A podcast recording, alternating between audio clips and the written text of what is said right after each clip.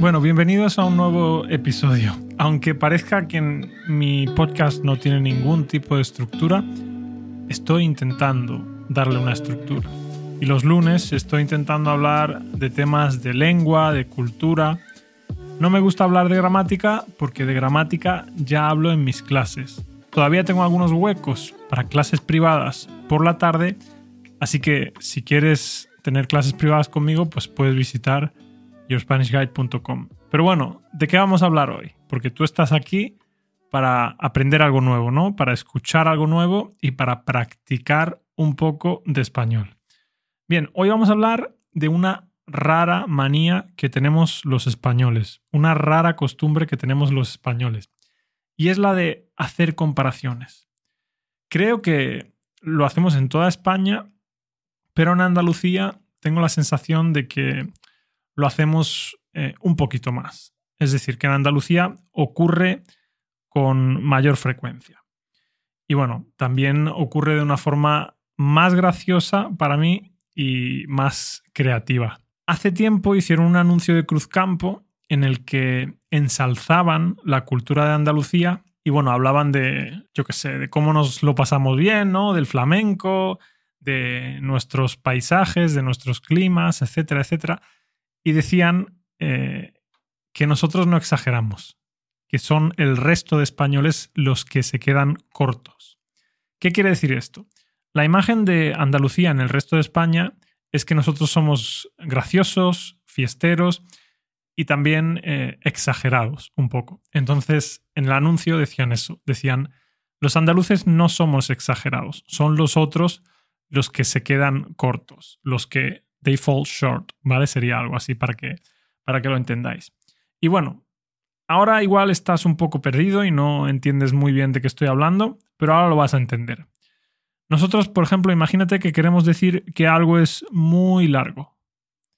En España en general y en Andalucía en particular, no solo decimos que es muy largo y ya está, o no decimos es larguísimo y ya está. Hacemos una comparación. Y por ejemplo decimos es más largo que un día sin pan. ¿Más largo que un día sin pan? ¿Y eso qué significa? Bueno, un día sin pan es un día sin comer. Entonces, un día sin comer se te hace muy largo, ¿verdad? Y por eso decimos eso. Es más largo que un día sin pan. Hay otra forma también que a mí me parece bastante divertida y es es más largo que una meada cuesta abajo. Una meada, pues es cuando alguien orina, ¿no? Eh, no sé si alguna vez habéis ido a una discoteca o fuera y yo qué sé, estáis en un sitio donde no tenéis ningún baño disponible y de repente estáis en una cuesta y hacéis pipí en la calle, ¿no? You take a wee, meáis en la calle y de repente la meada empieza a caer cuesta abajo y parece que es infinita. Pues de ahí viene la frase más largo que una meada cuesta abajo. Bien, otra que decimos cuando algo es muy lento, en lugar de decir que es lentísimo o, que, yo que sé, es muy lento simplemente, pues decimos también es más lento que un desfile de cojos. Un desfile, pues puede ser un desfile militar, cuando los soldados van uno detrás de otro. Pues imagínate un desfile de cojos, de personas que no pueden eh, caminar bien, ¿no? Pues eso decimos, es más lento que un desfile de cojos. Y ya te digo, si vienes a Andalucía vas a escuchar esas cosas constantemente. Y en el resto de España eh, también.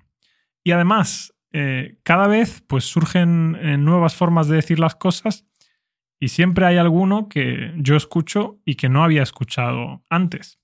Bien, otro más. Cuando a alguien no le gusta gastar dinero, cuando alguien es cheap, es tacaño, pues decimos gastas menos que un ciego en novelas.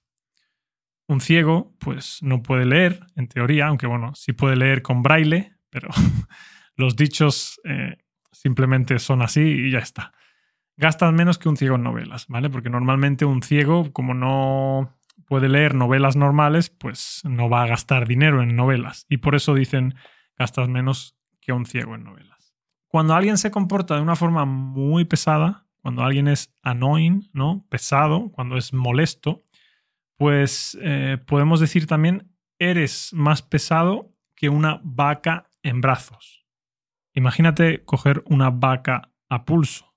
Tiene que ser, bueno, si no difícil, imposible, ¿no? Pues decimos eso, decimos, eres más pesado que una vaca en brazos. Y eso creo que es eh, de toda España, eso no es de, de Andalucía. Hay otro dicho también con pesado que a mí me hace gracia, es eres más pesado que un collar de melones. Bueno, un melón es una fruta muy grande, pues imagínate un collar de melones, ¿no? Aquí alrededor del cuello, pues no podrías ni, ni caminar, ¿no? Del peso. Pues eso decimos, eres más pesado que un collar de melones.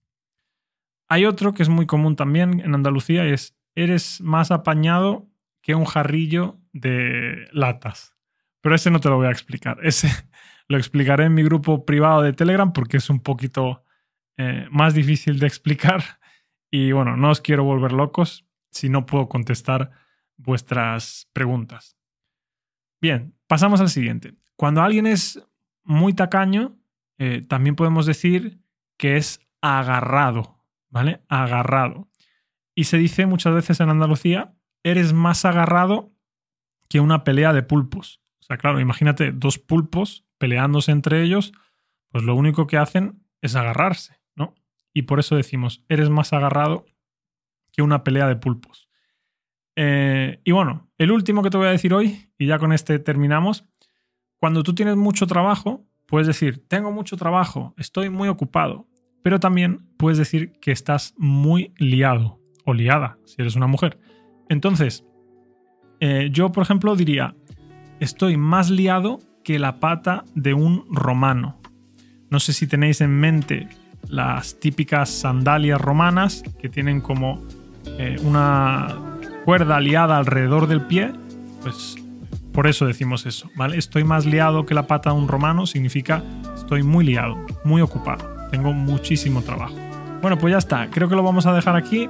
Muchísimas gracias. Si quieres tener acceso a la transcripción y a la traducción de este y de los demás episodios, en yourspanishguide.com, por solo 10 euros al mes, tienes acceso a eso y a muchísimo más. Nos vemos en el próximo episodio, que será mañana, y mañana te voy a contar una historia súper interesante con la Lobotomóvil y con los Kennedy, que creo que no te dejará indiferente. Así que hasta mañana, que tengas muy buen día. Adiós.